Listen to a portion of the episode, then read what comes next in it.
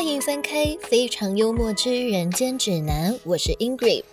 本集嘉宾 Ellie 在二零二二年十一月到碧瑶语言学校 PICE 就读三个月，一起来听听 Ellie 原本锁定宿务 CIA，到后来峰回路转选择了碧瑶 PICE 的过程，以及对于碧瑶这座城市还有 PICE 两个校区的就读经验分享。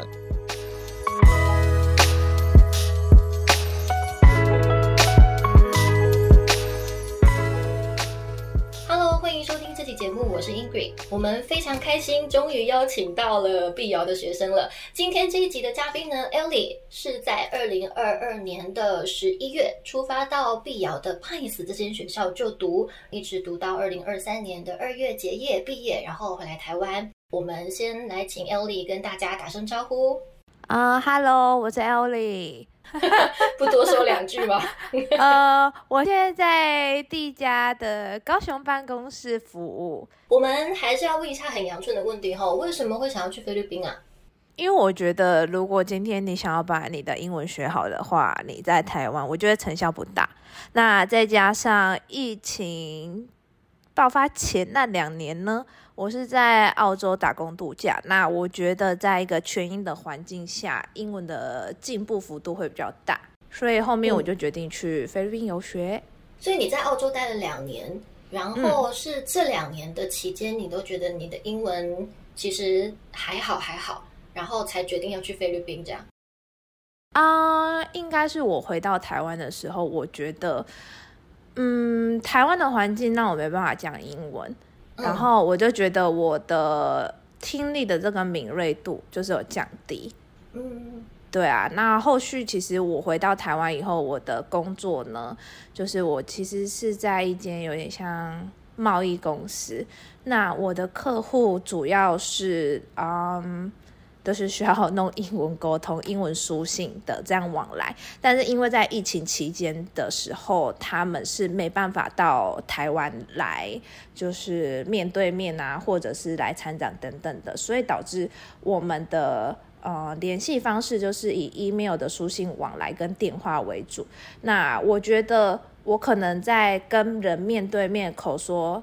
跟听力这样的对谈是没问题，可是如果今天要我写一封，呃，很正式的 email 的话，我可能会觉得我的文法跟会比较没有自信，我怕我可能在叙述一篇 email 的这个正式正式度，感觉就是会很拉差这样。那你怎么会想到要去菲律宾呢？你是从什么样子的环境下得知到这个资讯的？呃，其实菲律宾是我的第二选择。我当初哦本来是想说，我就回澳洲的语言学校读书，因为我还蛮多朋友跟我当初的家当都在澳洲。那其实 待过这两年，我其实对那也蛮熟的啦。然后那也有很多朋友可以 carry 我，所以我那时候的第一顺位是第第一考量是去澳洲。但是后来我去稍微浏览一下他的嗯、呃学费啊，还有我当初的车子也卖掉了，那我还要去找重新找一个住的地方，整体这样离离扣扣加起来，我就觉得哎，这 CP 值不高。嗯，对，然后因为你已我已经习惯在澳洲开车这模式，如果今天要让我跳再回去做交通工具，我可能没办法忍受，所以这也是我退了，就是选择菲律宾游学的，嗯，就是推到我的第二选项。那后面我的我好像是在 YouTube 上面看林轩分享。然后那时候我就觉得哇，菲律宾游学也太赞了吧！就是有包住宿，有包三餐，有人帮你打扫房间等等的，哦所以就可以让我这种我会觉得很像拎包入住，就是我完全不用哦担心其他的东西。嗯，哇，拎包入住这个词好专业哦，真的 很像 就是你在澳洲找房子的时候都很需要这样的条件。对，就是我会觉得嗯，菲律宾游学很赞，然后它有一对一啊我刚刚，的我刚刚的问题是说，你是从哪边得知到菲律宾可以学英文这件事情？你是在呃脸书或者是 YouTube 上面随便逛逛到的吗？还是说你是在澳洲认识的同才里面有人也有去过？呃，我是在 YouTube 上面看到林轩的影片，他就随意推播给你这样哦。我我也忘记了，反正就是可能随便滑 YouTube，然后刚好就是一直点，然后一直连接连接上了。哦，哦，然后你刚刚有提到说关于一对一或者是课程上的部分吗？不好意思打断你。因为如果是在澳洲的学校，就都是大班课比较多啊。嘿，所以我觉得这一块是有去，也也是有去咨询过了，是不是？还是说也是在网络上先找好资讯而已？有问过朋友，对，在澳洲读书的朋友，他可能跟我分享了一些资讯，然后我就哦，如果这样的话，好像对我的帮助，我自己觉得可能成效不大，所以后来也就是选择去菲律宾游学的其中一个原因，是因为他的一对一课程。哦，OK，好，那菲律宾游学呢，就是它有分好几个城市，有碧瑶、有宿务、有克拉克。那你为什么后面会选择要去碧瑶的派斯呢？呃，第一个我太太怕热了，所以你没有被林轩洗脑而选 CIA。我一开始咨询的时候，我是想要选 CIA，但是我后期就是回回来，就是我又自己做功课的时候，我一个峰回路转，然后就看到哎有碧瑶这个城市，然后我就大概浏览一下，有一些 YouTuber 拍，就是他们去拍的一些。啊，天气啊，课程啊，学校等等的，就上网看了一些资讯以后，我就决定去 PACE。哦，那为什么？因为 BL 总共也有五六间学校可以选嘛，那为什么选择 PICE 呢？哦，因为 PICE 的资料最多。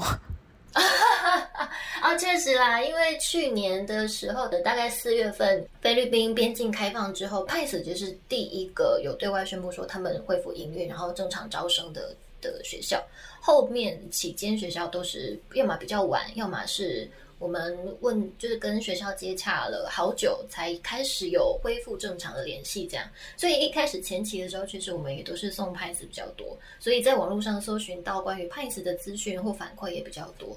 所以你是因为呃爬文爬到资料比较多，所以觉得哎选这间比较安心，然后才选派子这样。对啊，因为我觉得可能。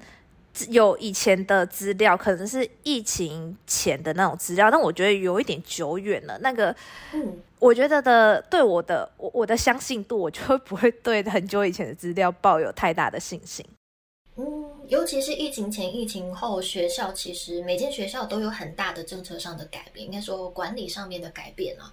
对啊，所以当然资讯越新越近期的，会是越准确的。那你你念的是什么课程？跟你总共念了多久？我去三个月，然后我读 ESL 课程，跟后面两个月是多译。多译哦，对。可多译它不是就只是带着你刷题而已吗？嗯，是没错。可是因为像我在台湾也可以刷题，只是因为像台湾的音档你播下去以后呢，我可能听了十遍，我还听不出这个单字是什么。但是如果我今天在学校刷题的过程中，可能第我们在可能第一节课我们的大家一起听一回多义的听力，那下一节课老师就会来做检讨，然后他可能就会说，哎，Ellie 错哪一题？然后他就会说，哎，第一题的问题是什么？那它 A、B、C 三个选项各是什么单字？那他就会帮我们延伸出来一些补充的资料。那这样我就可以很明确知道说，哎，像 taxi，那再多一可能是 cab 之类的，就是。嗯，你会你会可以衔接出，就是老师会跟你分析说，哎，多义常出的呃听力的单字有哪一些，或者是常考的单字有哪一些，文法等等的。可是这个东西在台湾的补习班，他不是也会做，而且他还是用母语教你，你理解的会更快。哦，因为我没有在台湾上过就是这一类的补习班。哦，所以你就是直接反正直接去就对了啦。对，然后。再加上，我就觉得我这次本来就是打算想要去走走放心的 放放风吗？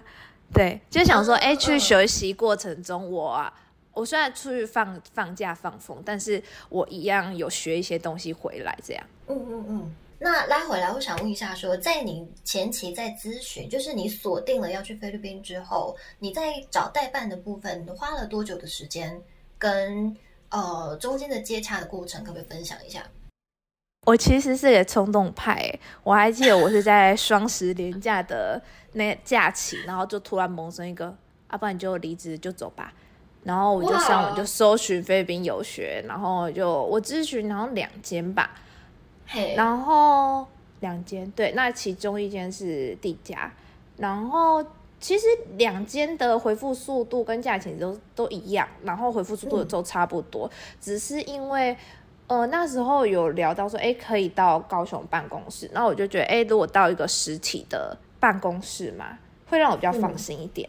等于说，顾问是有在电话中跟你主动提到说，你可以来现场，然后我们的家底全部都可以让你看一下，就是让我就是我会觉得比较放心，因为去年柬埔寨去年对去年柬埔寨事件，那我要去说服我妈说，哎，我要去这个地方，我一定要做好一个万全的准备，就很像我要 present 一个资料的时候，我需要跟我妈做好万全准备，让她知道说，哎，我今天去菲律宾游学，我又是一个人状况下是安全的，这样她才有可能让我出发。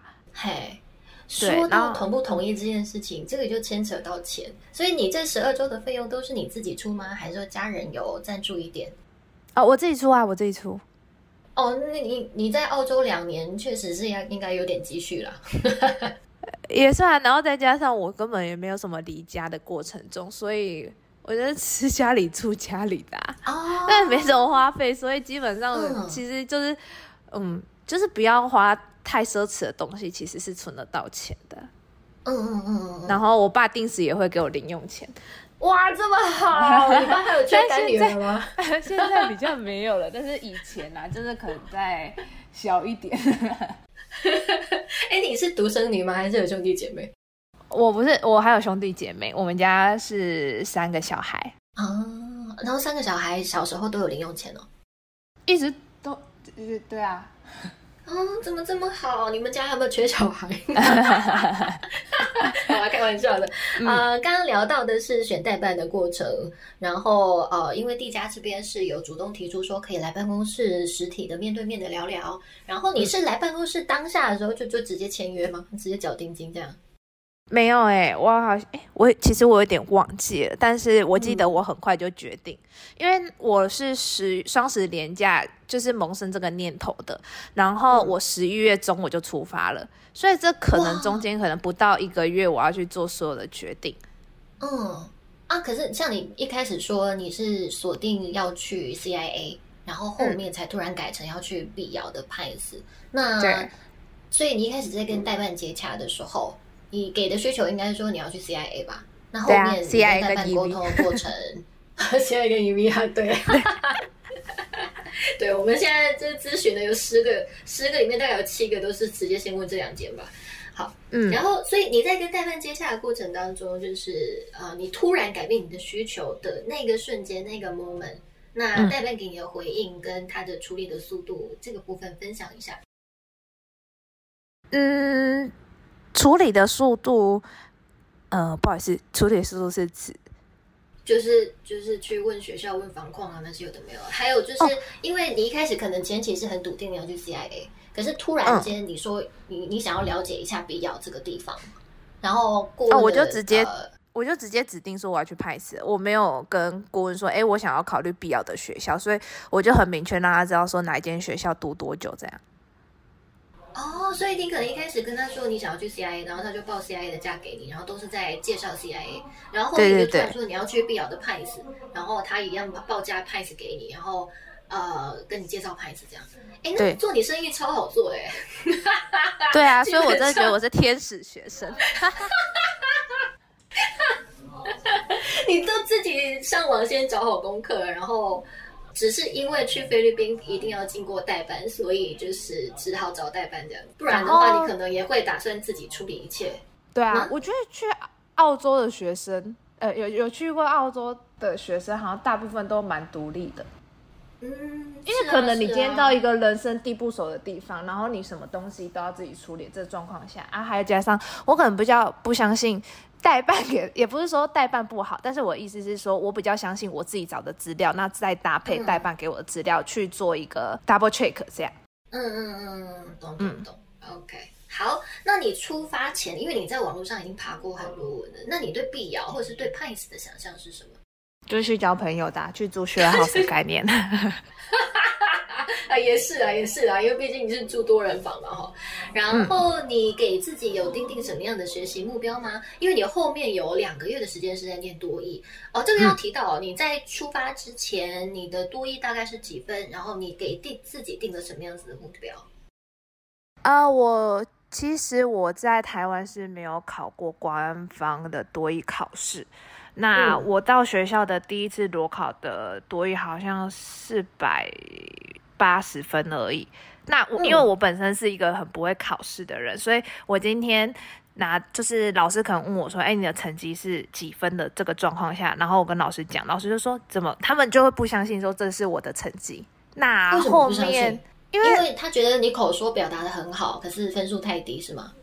对，然后后来老师就会统结说，统统整说，哦，有可能是因为我的答题速度太慢了，就是很容易三心二意，所以我可能到 past six 跟 seven 的那个部分的话，我是没办法完成那些。那因为考多一分钟要回答一题这种速度，跟两百题的这种，嗯。就是我很容易没办法集中集中精神，集中对在可能一个小时以外的那种考试，嗯嗯，长度啦，对，一个小时以上的考试，嗯，对，所以对我来讲困境是这个，就是对，呃，还不太知道怎么去分配时间，然后集中注意力。然后你第一次的模拟考是四百八，那你当下有给自己定个目标，说，呃，你这十二周念完之后要提升到什么样的阶段吗？其实没有哎，我觉得很顺其自然，反正 考好就考好，考不好就再说啦。因为我这次也不是很很想说，哎，一定要考个什么金色多一回来就没有，就是单纯就是放放风，放个假这样。嗯，那你回来之后还有考官方考试吗？有，我回来玩了一一个月，然后我都没有碰车的状况下，我去考官方考试，考七百二吧。哦，那也蛮棒的啊！三个月的时间，从四百八提升到七百二。但是我觉得可以再更好啦，就是可能我我玩的太开心了，就是 对，就是可能我我觉得我应该可以再更好，但是就没办法。好，嗯，，A，，你刚刚有提到你是前四周 ESL，后八周多 E。那呃，在派斯它是有分两个校区，那 ESL 课程呢，统一都是在主校区，然后多 E 雅思这类的证照课程呢，统一是在 Trappist 校区，所以你前后两个校区都有带过，跟我们分享一下这两个校区生活上面有什么不同，然后还有在学风啊，或者是这个生活层面的管理上有什么不同。从第一周开始讲好了，就是你作为新生进到主校区，然后开始上课的时候，因为前两周都必须要有一个强制的斯巴达的那个。晚课嘛，那这个两周的期间都在干些什么事情？呃，晚自修的部分就是吃饱饭就跟你的同期进来派斯的同学 batchman 就一起自修，然后第一节自修课通常会来写功课啊，或者是复习老师今天教的东西。那第二节课呢，老师可能会带一些大地活动，像可能。分组嘛，那老师就说说，哎，每一组可能写 A 的单字，啊，这叫游戏嘛，英文的游戏。然后到就每天就差不多是这样的模式。那有时候是唱歌，有时候是绕口令，有时候是大地游戏。那在啊晚自修的最后一天，会有一个表演比赛，也不是比赛，就是表演课程，就是。可能大家就会在最后一节，可能每一组都有分组，那有些可能是表演跳舞，有些是表演唱歌，有些是表演什么弹吉他等等的。哎，那一组大概是多少人呢？一组，嗯，大概五到六个，五个人吧，五个人左右。然后你那个时候总共有几组？我那时候好像有六组，六到六组应该有。哇，那那一梯的新生就大概有三十个人，但但是这个是所有的国籍加起来全部三十个人这样子，差不多。所以呃，就是在于主校区这边，我们入学的前两周就是有一个强制的斯巴达。那斯巴达的内容呢，就是你一天的八堂课上完之后，晚上有两个小时的时间要被强制抓去那个用餐区那边。第一个小时就是复习你一天的功课或者写作业，第二个小时就是老师会各小组带开，然后去带活动这样子。然后哦，那两周之后呢？两周之后就你想自习就自习啊，然后你想外出你就外出，只是你需要在门禁的时间内回到学校。那你想自习的话，可以去哪里自习？哦，通常是在空教室，或者是你可以在房间自习。只有空教室跟房间，有比如说什么自习室啊，或者是那个呃，还有没有什么其他的空间可以使用？有些学生会在那个三楼的饭厅吃饭的那边，因为那那也是就是前两周斯巴达的读书的这个场场地。而且那 WiFi 比较强。新生，等于说他就加入新生去一起呃晚自习这样吗？呃，没有，你就可能坐比较靠离另外一边，离大家远一点的另外一边。那这样他不会被第二个小时那个团康活动吵到？如果你不 care 的话，你就坐那；那如果你 care 的话，就回房间，或者是去其他的空的教室这样。所以有任何空的教室都可以自由使用，去去拿来自习这样。对，好，然后诶，所以你第一个月在主校区生活啊，有没有呃大小事是让你觉得诶很有趣啊，或者是哪个老师让你很难忘的？哦，有一个老师，但是我真的忘记他的名字了。嗯，但我最近在看 Pies 的 Instagram，我有看到他还在。嗯，对，然后那个老师就是上课很活泼，然后。他教的东西是真的对我的文法是很有帮助。那另外一个老师呢，我也很抱歉，我真是忘了他的名字。但是他在我的口说，就是 reading 的部分，我觉得口说。但我们有一本就是啊，一本像是他虽然是口说课，可是嗯，他是叫我们念文章。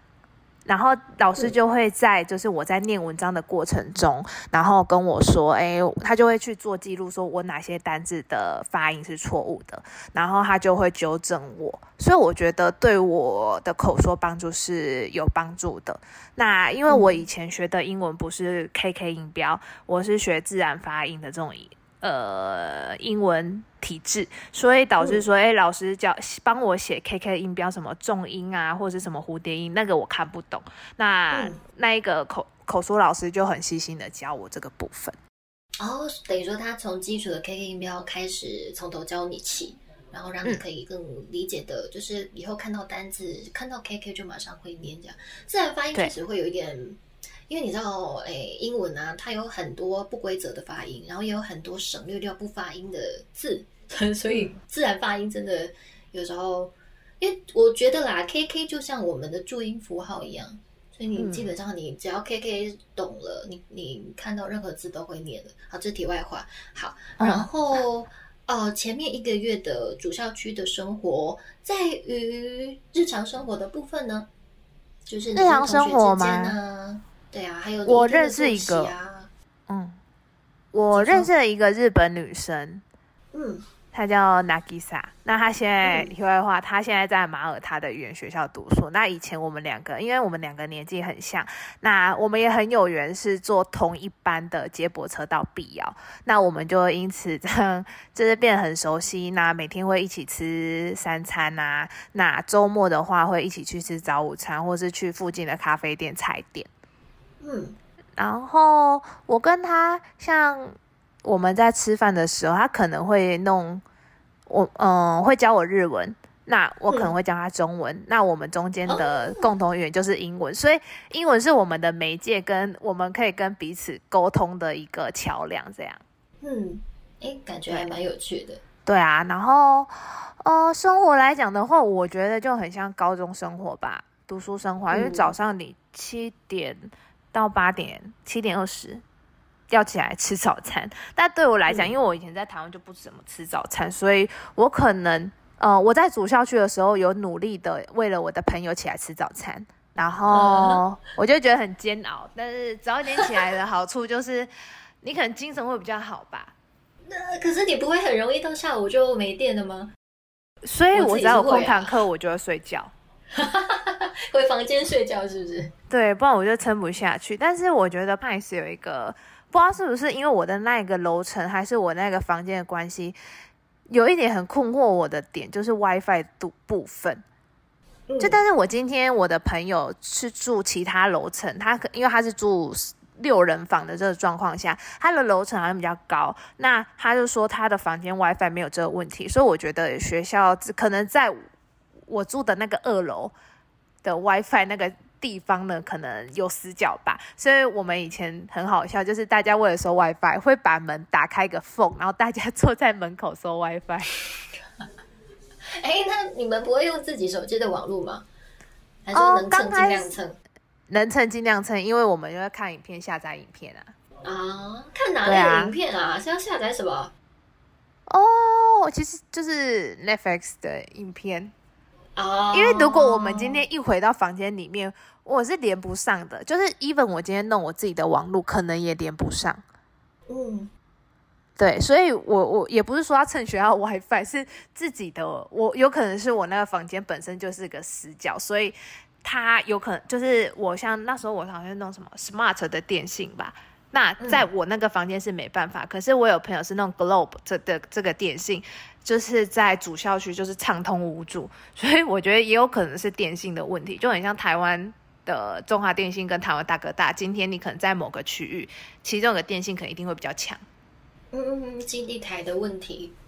对，所以我以前最长的就是坐在二楼跟三楼的楼梯间，因为那里的网络，不管是弄自己的网络，或者是弄学校 WiFi 都比较稳定。那因为我，嗯，我很喜欢在那边，可能跟我男朋友讲话，嗯，或者是跟家人联络。可是因为你坐在那边，就很有一个困扰是，大家都很喜欢。呃，因为这个是上下楼梯一定会经过的楼梯间，所以大家就会疯狂打招呼，然后就觉得哇，我好，我真的都不能好好讲一通电话。那你可能讲到一半，或者是你的，因为我之前有一个日本的朋友，他好喜欢来跟我打招呼，所以我每次可能跟我的朋友聊聊聊到一半，他就会想要加入我跟我朋友的电话的，就是这通电话的聊天。他想要加入我们这样，所以我就觉得哇，如果在这个公共区域讲电话，也是一个有有一点小困扰的地方。你是住几人房啊？然后你的室友分别是来自什么样的国家？我是住四人房，然后我的室友是日本跟韩国人。呃，两个韩国人吗？啊，两个日本人跟一个韩国人。讲一下那个宿舍的设备，因为派斯的主校区的四人房，它是上铺是床，然后下铺是书桌，然后呢，每一个房间都是卫浴分离吧？我没记错的话。哦，对，就是它就是自己的上下铺嘛，那你的床就在上面。那我觉得它有个优点就是它有个小夜灯，是你你如果想要在你的床二楼第二楼层那边耍废的话，你不用特别下来一楼关灯。或者开灯，就是小夜灯啊。可是如果今天这一间，呃，宿这间房间的大电灯呢，你还是得下来一楼开。嗯，对。那我觉得这个小夜灯对我的成帮助很大，因为通常晚上的时间，大家可能会把想休息的人会把电灯关大，这个大电灯关掉。那我如果要在我的床上可能划手机或干嘛，可能会有点太暗，所以我我们旁边会有一个小夜灯的开呃开关。嗯。在床旁边，然后卫浴的话，嗯，我我想呃问一下，就是因为他的床铺那边啊，它是有窗帘，可是，在脚的那个部分，它是就是靠近楼梯那边，它是没有窗帘的。那如果你比如说你躺平了，然后你还开着那个小夜灯，你会不会影响到你对面的同学？以我的状况是不会，是因为我我的就是。睡我的另外一边的那一位学生呢，是一个韩国妹妹，她的她也是一个超级夜猫子，所以基本上我睡的时候，她也还没睡。那我平常睡觉也是会把就是脸盖起来，所以对我来讲，她的电灯开着没开着，对我来讲也没差。哦，OK OK，好，嗯，好，我们继续分享卫浴设备的部分。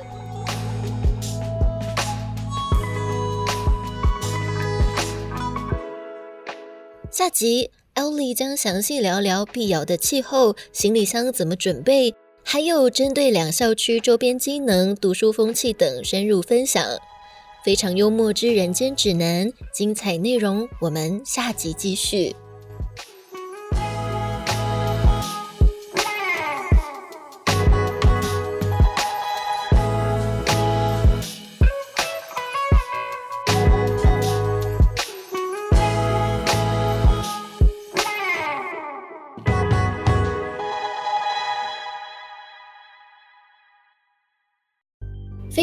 之人间指南也有 live 社群喽，技术上新，还有节目里提到的资讯分享都不想错过，欢迎加入社群一起参与讨论。